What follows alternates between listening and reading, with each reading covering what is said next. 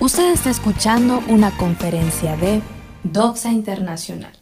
Recuerda que la fe viene como resultado de oír el mensaje, y el mensaje que se oye es la palabra de Dios.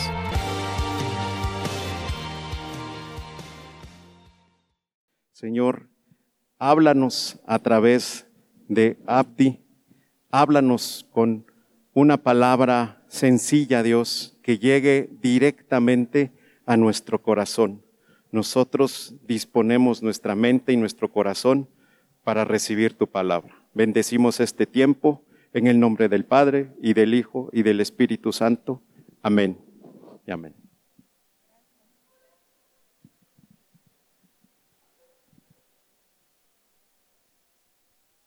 Bueno, muy buenos días. Muchas gracias por la presentación. Y ya usted ya felicitó a dos que tres por el año nuevo. ¿Ya se felicitaron o todavía no? ¿Ya? ¿Qué le parece si le damos una sonrisa al vecino que tiene al lado y le dice, feliz año 2023? Feliz año 2023.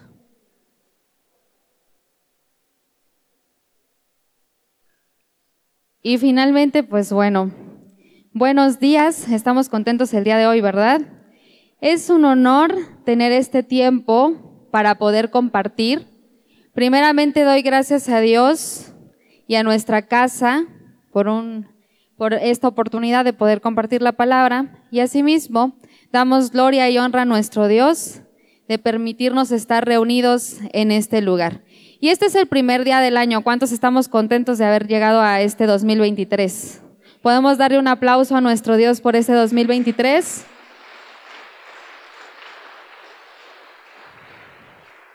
Y este primer día del año, yo les quiero recordar una de las bienaventuranzas de Dios, una de las bondades de Dios. Y yo le quiero invitar a que este nuevo año 2023 pueda poner en práctica esta bondad que Dios nos ha dado y entre ellas que es una característica muy importante y que es el ser perdonador. A ver, y dígale a su vecino, ¿eres perdonador? ¿Eres perdonador? Dígale, ¿eres perdonador? Más si es su esposo o esposa, pregúntele, dígale, mi amor, eres perdonador. Si son hermanos y se han hecho luego cositas entre los hermanos, luego, ¿verdad? Que hasta cuando somos de la misma edad, hasta el manotazo a veces se dan, ¿no? ¿Eres perdonador o perdonadora? La conferencia del día de hoy lleva por título La bendición de ser perdonado y de perdonar. Iniciaré esta conferencia con la historia de un famoso misionero americano el cual tiene una frase muy especial. Este misionero americano se llama Jim Elliot y su frase dice, no es incompetente el que da lo que no puede conservar para ganar aquello que no puede perder. La repito, dice, no es incompetente el que da lo que no puede conservar para ganar aquello que no puede perder. Esta historia de Jim Elliot se sitúa desde enero de 1956. Jim Elliot fue uno de los cinco misioneros que fueron asesinados brutalmente durante una operación AUCA. Los AUCA son una tribu del Ecuador, componen Ecuador, de mm, la parte de Sudamérica. Esta tribu indígena pertenece a la región amazónica del país que les mencionaba, que es el Ecuador, que está justo a la mitad de todo nuestro planeta. Estos hombres, comandados por Jim Elliot, trataron de evangelizar al pueblo guaorani del Ecuador, que era un pueblo, como decir, de los zapotecas, y trataron de evangelizar al pueblo de San José el Mogote. En 1951, Elliot comenzó a prepararse cinco años antes para poder viajar al Ecuador en 1953 él decide casarse con una mujer que se llamaba Elizabeth. Esta historia se trata de este matrimonio, no tanto de Jim Elliot, sino más de su esposa. Y esta mujer, Elizabeth, amaba con locura a Dios. Ella, imagínense, llegó un muchacho, un muchacho así Jim Elliot, que era nieto de personas que habían viajado de Inglaterra para poder establecerse en lo que ahora es Estados Unidos, en las colonias, y que su meta era evangelizar, predicar acerca de la venida de Jesucristo y de que Cristo había muerto por tus pecados en toda América Latina. Así que esta mujer conoce a Jim Elliot y ella decide aceptar en matrimonio a un hombre que le prometía mucha aventura. ¿Y qué tipo de aventura? Pues irse a internar entre la selva para poder predicar el Evangelio. Yo no sé si a ti llegaran a decirte, si a ti llegara a decirte así un muchacho, tú que eres soltera, o si tú eres soltero y llegara a decirte una muchacha, mira, soy misionera o misionero y vamos a ir a predicar, yo no sé si tú aceptarías, la verdad está muy complicado, aun si te dijeran vamos a ir a predicar a 12 horas de aquí en nuestro mismo estado, no sé si tú serías valiente yo no sé si mi esposo me hubiera dicho así, si le hubiera dicho mejor, mejor nos esperamos, ¿verdad? A conocernos. Pero Elizabeth, ella sí decidió irse y ella dijo, sí, yo me voy a casar contigo, Jim, porque ella amaba profundamente lo que también él hacía, que era ser misionero, y ella comenzó a prepararse. En 1955, ellos ya casados, tuvieron a su única hija, y ahorita les voy a contar por qué su única hija que se llama Valerie. No es que ellos no hayan podido tener más hijos, sino que la situación de la historia así se tornó. Entonces Jim Elliot, ya casado junto con Elizabeth Elliot, viajaron hacia el Ecuador y ellos comenzaron a trabajar con un grupo indígena que era de los quechuas. Y así se comenzaron a preparar en el idioma, porque obviamente si tú llegas como misionero a predicar a un lugar, no vas a querer que aprendan español o inglés, el idioma que tú hablas. Tú tienes que llegar y prepararte para hablar el idioma que ellos tienen. Así es que ellos comenzaron poco a poco a conocer la cultura, la vestimenta, el alimento y también el idioma. Iniciaron planes con amistad, ¿no? Pues ya comenzaron a conocerse y poco a poco hasta les dieron, le dieron un ride, un viaje por toda la selva amazónica en, en una avioneta a un hombre de la tribu Guarani llamado Naenkiwi. ¿Cómo se llamaba? Naenkiwi. Pero ya entrando en confianza y no, que mira, que te invito, que vamos a ir, que a mi tribu, no, sí, ya como ya conocían algo del idioma de otros que habían estado estudiando de manera cerca y frecuente, recuerda que ese fue el siglo pasado, ellos ya dijeron, no, pues ya aquí la hicimos y ya tenemos un conocido que nos va a permitir que entremos a esa tribu. Y ellos ya habían hecho planes. Sin embargo, una tarde del día 8 de enero de 1956, fueron embestidos Jim Elliot con cuatro hombres más, todos eran hombres, eran cinco hombres en total, y fueron asesinados brutalmente por 10 hombres guerreros de la tribu Guarani.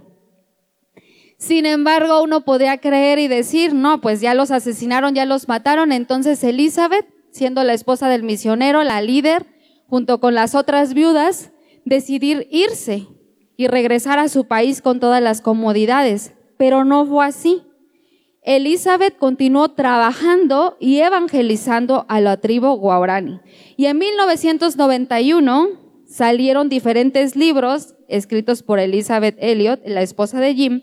Se estableció también una escuela llamada Jim Elliot en Colorado, Estados Unidos, y en 2002 se presentó un documental que ustedes lo pueden buscar en internet, donde eh, se anuncia cómo es que fue la vida muy corta de Jim Elliot, porque murió, fue asesinado a los 26 años de edad, y cómo dejó su legado y lo continuó el equipo de las mujeres que quedaron viudas.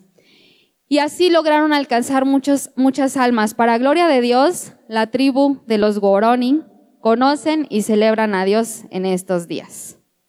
Elizabeth Elliot demostró un rasgo muy importante de 1958 a 1963, ella se estableció, muy contrario a lo que se creía, que ella se iba a regresar, ella se quedó predicando en los alrededores de la tribu y ella supo de que con amor y perdón podría ganar a esta tribu.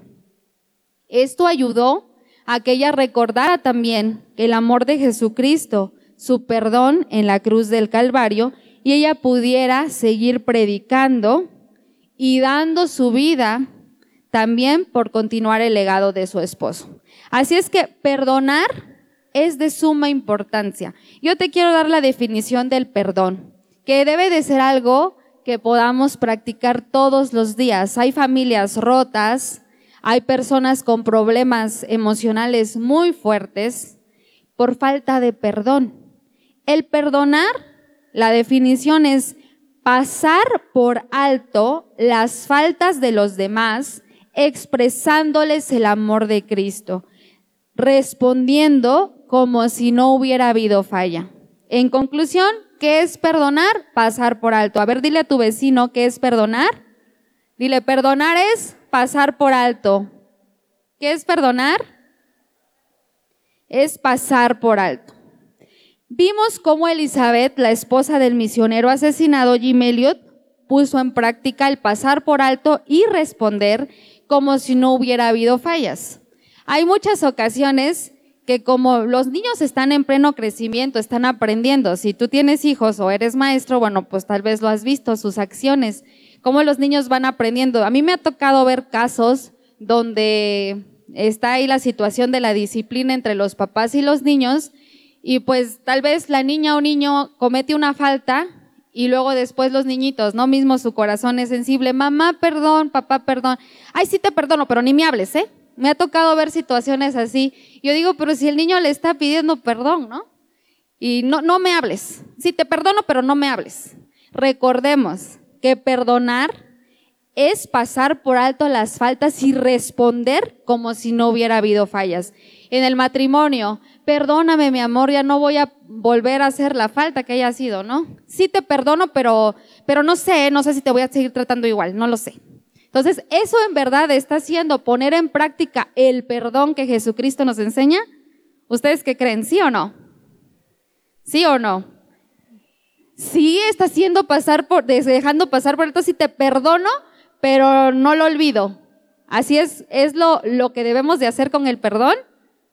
No, perdonamos y pasamos por alto la ofensa y actuamos posteriormente al perdón como si esa falta no hubiera sido cometida con nuestros hijos o con nuestro esposo o aún con nuestros padres. Así imagínense que hubiéramos actuado, que Elizabeth hubiera actuado, Elizabeth Elliot como nosotros muchas veces actuamos en la vida diaria. Sí, perdono a los indígenas aucas, pero me voy a quedar aquí y van a ver, yo sí les voy a enseñar el perdón de Dios.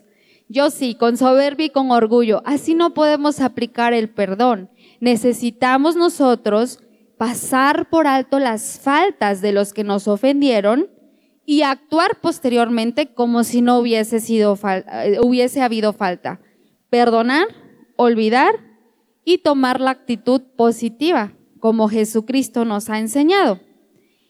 Elizabeth, la esposa de Eliot, puso en práctica así el perdón. Después de la muerte de su esposo, ella se volvió una profesora adjunta en un seminario y también una escritora y predicadora cristiana.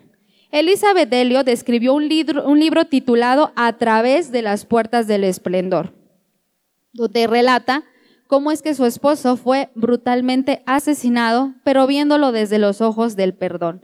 En su propio libro, ella expone las oraciones de las viudas. Hubo cinco viudas por estos asesinatos y ellas continuaron persistiendo en oración hasta que los hombres y las mujeres de la tribu, de la tribu de los Guarani, celebraran a Dios. Y así, así sucedió. Su historia ha inspirado a miles de cristianos. Y yo quisiera que esta mañana esta historia también te pudiera inspirar a que tú puedas perdonar e iniciar este 2023 sin resentimientos, sin problemas que te pueden traer consecuencias a tu salud, a tu vida familiar, a tu vida matrimonial, hasta tu vida, a tu vida laboral también. El perdón que Elizabeth dio a los Aucas del Ecuador fue el resultado que ella tuvo de conocer el perdón que ella había recibido de Jesucristo. Este perdón ella lo pudo poner en práctica debido a su fe. El perdón que ella demostró no hubiera sido posible sin la gracia de Dios. Para perdonar como cristianos, debemos de estar primeramente llenos del perdón de Dios que Él mismo nos ha dado. Entonces yo te quiero pedir que tú le voltees y, le digas a tu vecino, como cristiano debemos de estar llenos del perdón de Dios para perdonar. Dile, como cristiano debemos de estar llenos del perdón de Dios para que, a ver, para perdonar. Para poder saber y conocer verdaderamente que el perdón de Dios puede ser en tu vida, es indispensable reconocer tres principios fundamentales. ¿Cuántos principios? Tres. El primero, yo te quiero pedir que podamos leer Colosenses 3:13. Vamos a abrir nuestras Biblias o a, o a ponerlo en el proyector, Colosenses 3:13. Colosenses 3:13. ¿Ya lo tenemos? Ya está en la pantalla, Colosenses 3:13. Dice, ¿ya lo tenemos? Una, dos, tres. Soportándoos unos a otros y perdonándoos unos a otros. Pero vamos a leerlo todos juntos. Todos, todos juntos. Una, dos, tres.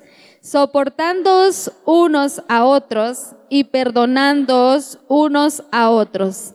Si alguno tuviere queja contra otro, de la manera que Cristo os perdonó, así también hacedlo vosotros. Esto tenemos que tenerlo así, súper, súper claro. El primer punto es considerar la misericordia y perdón que he recibido que me hace perdonar a otros. Primer punto, perdonar a los que me rodean, que es lo más difícil. Ahorita les voy a decir por qué. Entonces, ¿cuál es el primer punto? Perdonar a los que me rodean. Soportándonos, como dice Colosenses 3, es pasar por alto. Soportándonos es un sinónimo de perdonándonos, no como lo tenemos en español, tengo que soportar. No, no es ese soportar con desdén, ¿no?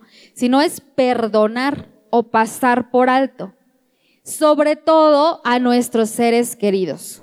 En la interacción diaria tenemos muchas ofensas y es mucho más difícil perdonar a alguien que está alrededor tuyo que a alguien que no conoces. Es por eso que hay muchas familias que en este 24 y 31 pues tal vez no tuvieron la posibilidad de poder pasarla en familia. Eh, por la falta del perdón es que también hay muchos divorcios por el orgullo que hay en el corazón. Claro, si te está pegando, si te está haciendo maltrato económico, violencia, si abusa de ti, pues no te quedes ahí, hombre o mujer. También necesitas pedir ayuda. No es que te golpee un día, lo perdonas y al otro también. No, debes primeramente cuidar el templo de Dios, tu cuerpo. Pero si hay ofensas como que la ropa del, no la puso en el cesto de la ropa misma o algo que estaba estresado, tu papá, tu mamá, tu esposo o esposa y te contestó mal y ya guardas y guardas rencor, eso no es bueno. Es necesario que podamos hacer lo que Colosenses 3:13 dice. ¿Y cuesta trabajo? Sí. Sobre todo cuando les digo, es con las personas que te rodean, tal vez tu patrón, tu patrona, tu papá, tu mamá, tu hermano, hermana, o aún tu comadre, tu vecina. Es mucho más difícil perdonar a las personas que te rodean. ¿Por qué? Porque hay una conexión, hay cierto establecimiento o lazo emocional. Por eso es que es más difícil perdonar que a una persona extraña. Las personas que nos rodean son nuestros seres queridos y pueden herirnos mucho más que los extraños, pero también estamos invitados a perdonarlos. Vamos a leer Mateo 18, 21 al 22. Mateo 18, 21 al 22. Vamos a darle una lectura así fuerte y clara. Mateo 18, 21 al 22. ¿Ya la tenemos? Vamos a leer. Una, dos, tres. Entonces se le acercó Pedro y le dijo, Señor, ¿cuántas veces perdonaré a mi hermano que peque contra mí? ¿Hasta siete? Jesús le dijo, no te digo hasta siete, sino aún hasta setenta veces siete. Con los alumnitos con los que trabajo me dice, ah, hasta setenta veces siete, o sea, 490. Muy, listos para las, para las matemáticas. Aquí Jesucristo no está diciendo que son 70 veces 7, o sea, 70 por 7. Jesús no está dando una lección de matemáticas. Jesús está dando una lección de amor. Y lo que Jesús dice que debe perdonar a cualquier hermano, o sea, a cualquier ser querido, si está tu esposo o esposa ahí, o tu mamá o papá, o tu amigo o amiga con el que te acompañó hoy a la reunión, volteate y dile, 70 veces 7 es siempre. Volteate y dile, 70 veces 7 es siempre. A ver, pero más fuerte, no te escucho. Es siempre. Jesús nos está dando una lección de amor, no de matemáticas. 70 veces 7 es siempre. A lo largo de la historia hemos visto cuestiones donde el perdón, si no es manifestado, puede derivarse en los asesinatos más crueles. Nosotros como seres humanos somos una composición magnífica de sustancias químicas que permiten que podamos tener una función cerebral, que podamos tener una función vascular, que podamos tener una función corporal en su totalidad y emocional. Y si nosotros decidimos no dejar pasar por alto, estamos guardando resentimiento en nuestro corazón y ahí pueden suceder muchas cuestiones, tanto en manera física, donde me puedo enfermar físicamente, las enfermedades somáticas o psicosomáticas, o donde también puedo cometer actos o situaciones por venganza porque si yo no dejo pasar por alto, me estoy enfermando. Si yo no perdono, estoy llevando conmigo emociones negativas, que es lo contrario que hace Jesucristo, que nos dice Jesucristo que tenemos que hacer. ¿Cuántas veces nos dice Jesucristo que debemos perdonar? Siempre. 70 veces 7, ¿qué es? Siempre.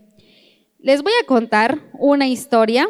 Bueno, son dos historias. La primera es sobre Sara Benson.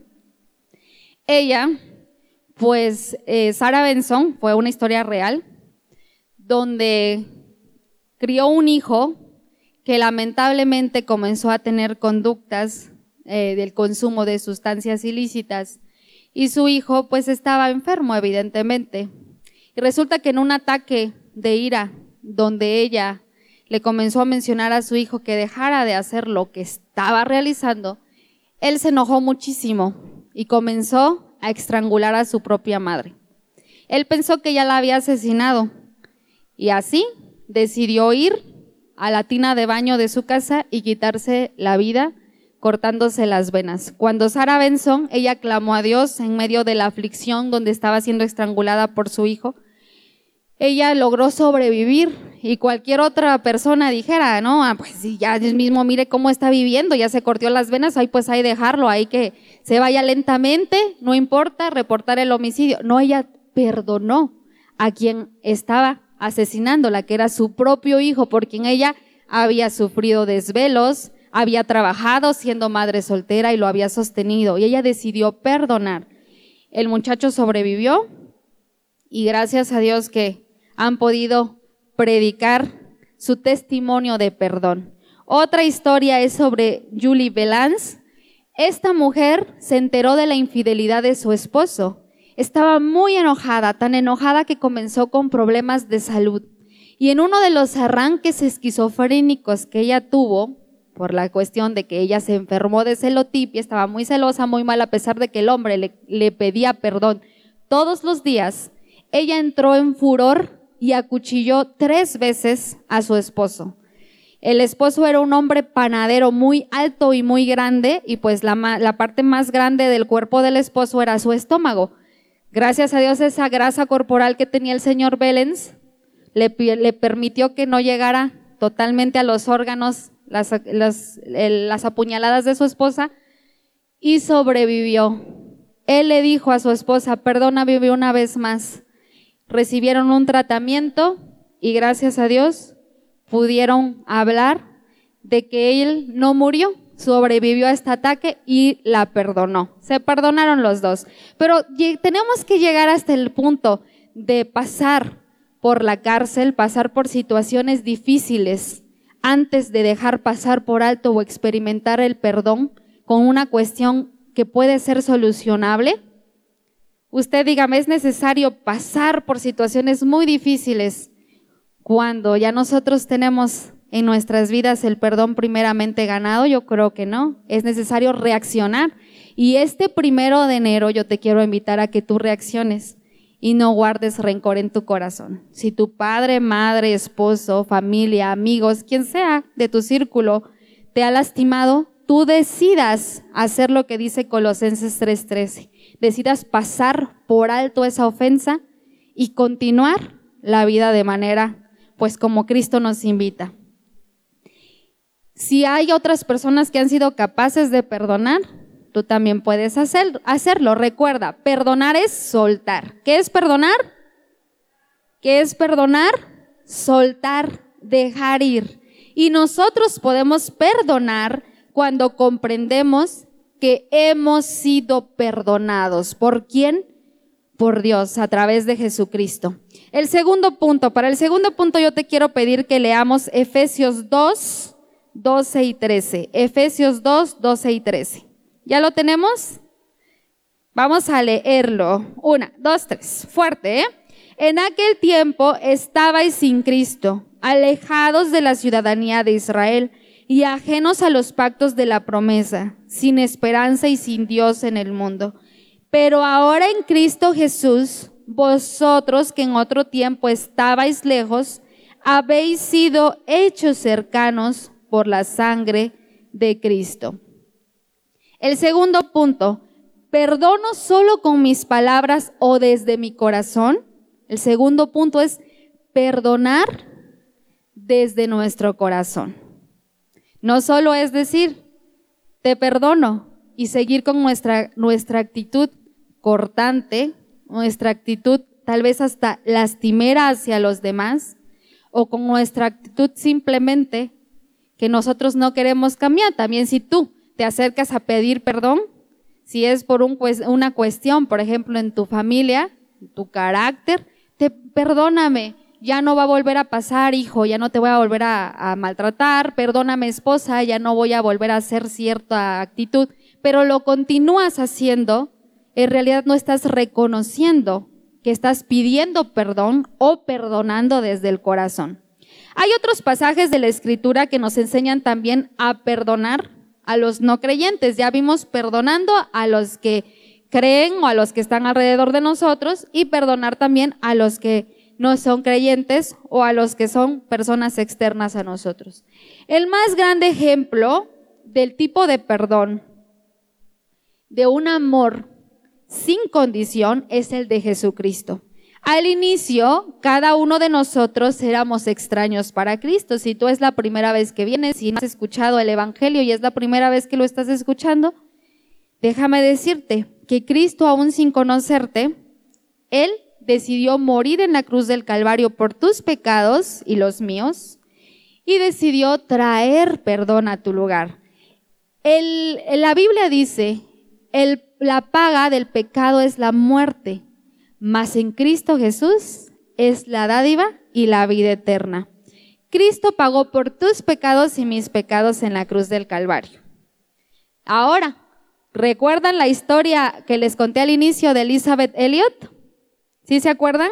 Que se quedó con las cuatro viudas más, o sea, de las otras esposas que habían asesinado de los misioneros, ¿sí se acuerdan que les mencioné? Sí, ah, bueno, pues una de las viudas ya tenía un hijo que estaba mayorcito y que también vivió con ellos en la selva. Este chico se llamaba Steve, el hijo de Nate Saint, que junto con Jim Elliot, este, este hombre Nate, murió, fue asesinado. Y su hijo Steve, pues ahora sí que instruido por su madre y también por las otras viudas que quedaron ahí, vivió en Ecuador con los Aucas. Steve estuvo ahí por mucho tiempo y también buscó hablar con un hombre llamado Mincaye. Este hombre era uno de los asesinos de su padre, uno de los diez guerreros Guarani. Ambos aquí demostraron y compartieron el perdón de Dios. Steve, imagínense, fue y predicó y habló, buscó hablar con este hombre. Este hombre, pues, le dijo, perdóname. Steve también decidió perdonarlo y compartieron el Evangelio. Estos solo son milagros que pueden suceder por el amor de Dios. Como cristianos, nosotros debemos de conocer el perdón de Dios y pasar por alto las faltas de las otras personas. Y también expresar el amor de Cristo. Ser perdonado es lo mejor que te pueda hacer capaz de perdonar. Si tú ya has aceptado a Cristo en tu corazón y estás viviendo una vida de resentimiento, déjame decirte y recordarte de que Dios aceptó la paga de tu pecado a través de Jesucristo y que no tenemos por qué tomar esa actitud, esa actitud de viva o de vivo, ¿verdad? Si te están pidiendo perdón, pues ¿qué necesitamos hacer? Perdonar desde dónde? ¿Desde dónde? Desde el corazón. A ver, pregúntele a su vecino, ¿tú has perdonado desde tu corazón? Si es el marido o la esposa, ¿ha perdonado desde su corazón? ¿O se continúa siendo diva o divo? Si has sido tú como hijo el que le has pedido perdón a tus padres por cómo te has portado, de corazón, ¿Lo has hecho y has cambiado o sigues en el mismo camino? Yo te pregunto para que tú reflexiones como hijo o hija. Tenemos muchos errores muchas veces, como padres también. No somos perfectos, Jesucristo es el único perfecto. Pero ¿desde dónde has pedido perdón? ¿Desde tus palabras? ¿O así como para que ya no siga molestando con lo mismo? ¿O ha sido desde el fondo de tu corazón? Hay una historia que yo te quiero contar. En el año 2011 sucedió le pasó un matrimonio de pastores. Estos pastores se llaman Daniel Vega, si ustedes gustan lo pueden buscar en internet, y su esposa se llama Estela de Vega. Este matrimonio tenía un único hijo. Ellos como pastores en Argentina, en un país aquí al sur, en América del Sur, muy famoso, ¿verdad? Porque ¿quién ganó la Copa Mundial? Argentina. Entonces, de ese país son Daniel Vega y Estela de Vega. Ellos en el 2011 sufrieron una situación que yo creo que a ningún papá le gustaría pasar. Su único hijo se llamaba Lucas y una tarde noche Lucas había ido a entrenar y regresaba a su casa cuando fue encontrado por un chico que iba en una condición que era complicada, aturdido, que había sufrido violencia y además llevaba una pistola que era de su padrastro. Él confrontó a Lucas y le disparó. Los pastores, Daniel y Estela, recibieron una llamada y le dijeron, venga a reconocer el cuerpo de su hijo porque la cara la tiene destrozada. Venga a reconocer su ropa y saber si es su hijo. El pastor Daniel y su esposa estaban sumamente tristes, pero después de tres semanas pasaron su duelo y ellos dijeron, tenemos que decidir perdonar como Cristo nos perdonó y murió en la cruz del Calvario. Buscaron ir hacia el, juez, hacia el juez y hablaron con él y le pidieron hablar con el chico que había sido procesado ya y estaba cumpliendo una condena, siendo menor de edad. El chico tenía 15 años, pero lo habían procesado como adulto por la situación. Estuvo muy feo ese delito, fue muy sonado en Argentina. Pues resulta que ellos ven al asesino de su hijo y le dicen, lo único que queremos saber es por qué mataste a mi hijo. El joven le comienza a decir, yo estaba enojado, muy enojado con mi madre, estaba atribulado por mi padrastro, por muchas cosas que había estado sufriendo. Tenía una semana consumiendo sustancias que no eran lícitas. Y pues yo muy enojado salí porque ya no tenía dinero corrí y encontré al primero que venía caminando. Yo le pedí celular, dinero, y él no traía nada. Yo me enojé mucho, saqué la pistola y le disparé. Estela, ustedes como madres, yo les pregunto, ustedes cómo hubiesen reaccionado, ¿no? ¿Qué hubieran hecho? Tal vez lo hubieran querido matar ahí en ese mismo instante en la sala en la que estuvieron. Sin embargo, Estela recordó que ella fue perdonada y se puso de pie. El chico con lágrimas en los ojos de 15 años de edad les decía, perdónenme, estaba ofuscado, no estaba en mis cabales, perdónenme, yo no lo quería hacer. Estela, ¿qué fue lo que hizo? Se levantó y abrazó a este joven. Y enseguida Daniel, el pastor Daniel, se levantó y lo abrazó. Los tres se fundieron en un abrazo y comprendieron que era necesario el poder perdonar. Ellos perdonaron a un total extraño que les había arrebatado la vida de su único hijo de 18 años de edad. Así es que es importante saber que debemos de perdonar desde nuestro corazón. Y el punto 3, Vamos a leer Proverbios 19:11 para leer el punto número, para iniciar con el punto 3. Ya tenemos Proverbios 19:11. Vamos a darle lectura. Dice, la cordura del hombre detiene su furor y su honra es pasar por alto la ofensa. La cuestión es que debemos como punto 3 meditar para perdonar. ¿Cuál es el punto tres? Meditar para perdonar. No meditar como lo decía Confucio, que él también tiene una frase donde dice que si nosotros odiamos, al que odiamos ya ha ganado la pelea. No es solo meditar y ponernos a pensar y ponernos en una posición de yoga. El meditar como lo dice Dios, meditar para perdonar, es revisar su palabra, saber que Cristo ha muerto en la cruz del Calvario por tus pecados y los míos. Y que nosotros no tenemos cierta condición para decir yo no perdono. El perdonar es pasar por alto o dejar pasar una transgresión, aunque no lo sintamos. Entonces, el punto tres, meditar para perdonar.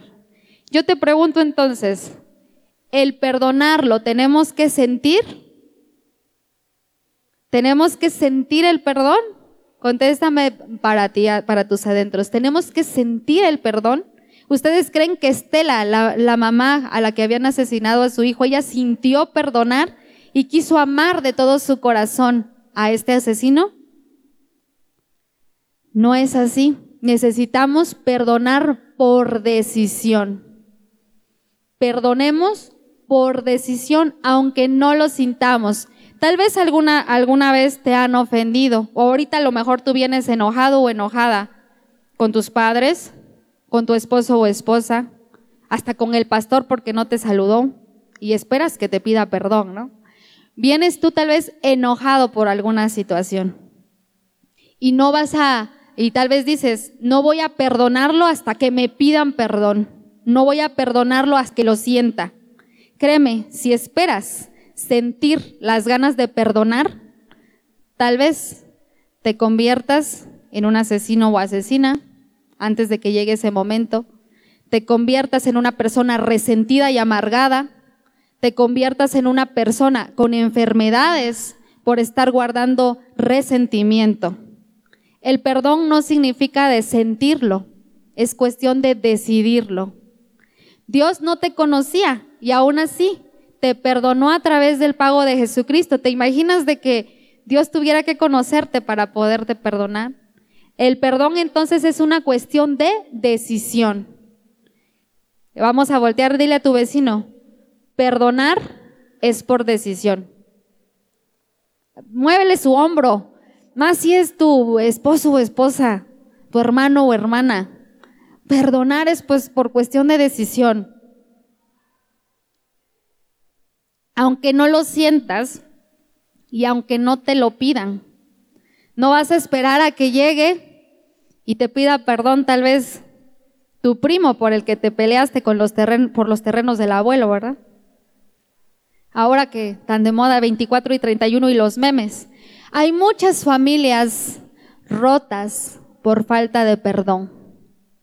No vas a esperar a sentirlo ni a que lleguen a pedirte perdón. Es una cuestión de que tú tienes que decidir el perdonar.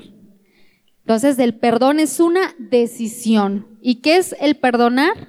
Es pasar por alto. Pasar por alto la transgresión y actuar como si ninguna falta hubiera pasado. Es importante que este año nuevo 2023, yo no sé qué planes o propósitos hayas hecho. Hay muchas personas que hacen planes o propósitos, que se comen las 12 uvas, que su plan tal vez para muchos es, este año sí voy a entrar al gimnasio, voy a hacer ejercicio, voy a estudiar, voy a poner un negocio. Este año, no sé, si voy a tener hijos o no sé, lo que hayan ustedes planeado. Este año sí me les caso. Eh, la, la decisión que ustedes hayan tomado.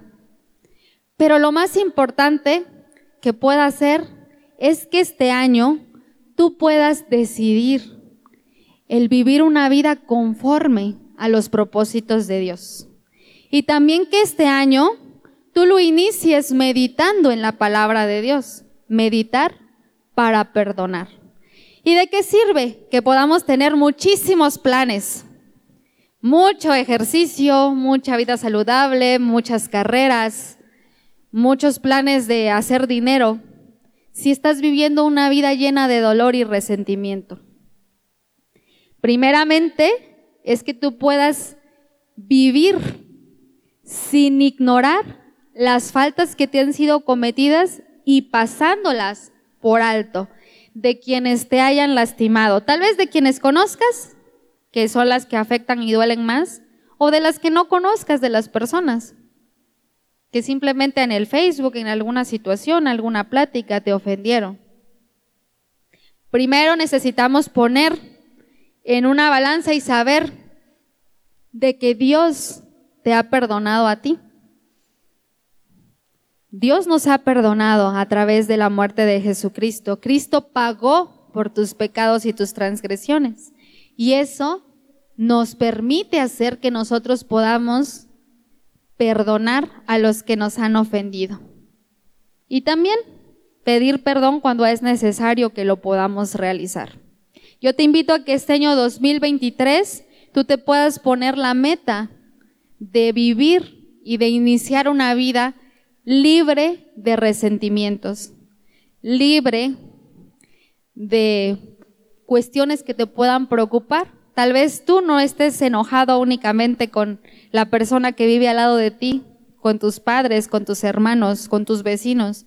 Tal vez tu problema ha sido que estás enojado hasta con Dios porque no cumplió algo que tú le estabas pidiendo. Y déjame decirte que eso te puede traer consecuencias en tu salud física, salud emocional, en tu salud mental. Por eso es necesario que tú decidas. Acuérdate que perdonar es una decisión. ¿Qué es perdonar? Una decisión. Así es que para concluir, recordemos que necesitamos perdonar a nuestros hermanos y a los que no también no son nuestros hermanos. Dos, perdonar desde el corazón. Y tres, meditar para perdonar, meditar en el Señor. Esta tarde yo te quiero invitar a que reflexiones ahí en tu lugar así como estás. ¿Cómo te gustaría iniciar este 2023? ¿Cómo quieres que inicie este 2023? ¿Con bendición? Ahorita es el primer domingo del año. Estamos con un cuaderno limpio y nuevo para poder escribir todo lo que nosotros queramos proponernos y dejar atrás lo que nosotros tengamos guardados en nuestro corazón. Así es que en esta tarde te quiero pedir que así como estás en tu lugar puedas cerrar tus ojitos y tú puedas decidir perdonar a todos aquellos que te han ofendido directa o indirectamente. Si tú tienes resentimiento con Dios, yo te invito a que tú puedas pedirle perdón a Dios, porque Él es el creador de todo y el dador de la vida. Si tú tienes resentimiento con tus padres, con tus hermanos, con primos, tíos, porque te han lastimado, con tu esposo o esposa, tú puedas decidir perdonar. Tal vez te han lastimado, algún maestro o maestra te dijo que tú no podías, que eras incapaz, algún líder, ministro, te, te, has, te ha hecho sentir ofendido.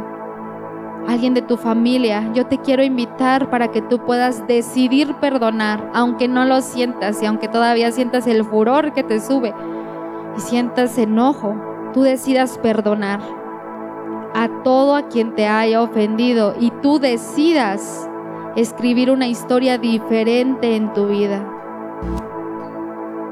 y reconocer que solo a través de Jesucristo podemos saber que hemos sido perdonados. Te quiero invitar a que te puedas poner de pie para poder terminar. Y si tú necesitas que oremos por ti, si tú dices, es que no puedo perdonar y he tratado de perdonar, pero ya está haciendo algo en mi vida, en mi cuerpo, en mi mente, ya me imagino cosas, yo te quiero invitar que con mucha humildad tú te puedas acercar y nosotros podemos orar por ti, también para que Dios te ayude a soltar lo que tú tienes y que este 2023 pueda ser diferente en tu vida. Si tú también quieres reconocer la gracia de Dios en tu vida y tú le quieres decir, Señor, perdóname, yo pequé este 2022 o los años anteriores y yo quiero cambiar. Ayúdame a ser diferente. Yo también te quiero invitar que puedas pasar con un corazón humilde, reconociendo que a través de Jesucristo hemos sido perdonados. Señor Dios Todopoderoso, te damos gracias por este domingo primero de enero. Te damos gracias, Señor, porque tú has provisto y has bendecido para que podamos llegar a este lugar y a este año. Te pedimos, Señor, que tú puedas tomar todos nuestros rencores y resentimientos que tengamos, que nos han provocado enfermedades, que nos han provocado situaciones emocionales, físicas y mentales, y que tú traigas un renuevo en este 2023, que este 2023 podamos estar llenos de tu Espíritu Santo y que cada situación que vivamos con nuestra familia podamos nosotros ver tu mano y también tu instrucción de perdón. En el nombre poderoso de Jesús. Te damos gracias, Señor. Si tú estás en tu lugar o aquí adelante, lo que pasan a orar por ti, te invito a que tú puedas levantar tus manos. Vamos a adorar a nuestro Dios. Y diga, Señor, perdóname. Si es que tú quieres pedir perdón, Señor, perdóname, yo perdono y di el nombre y en tu interior a quien perdonas. Señor, te damos gracias en esta mañana, Dios.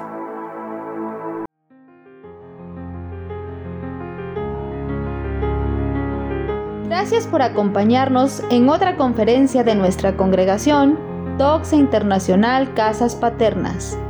Síguenos en Facebook como Doxa Internacional Red. Hasta la próxima. Que la gracia de nuestro Señor Jesucristo sea con todos vosotros. Amén.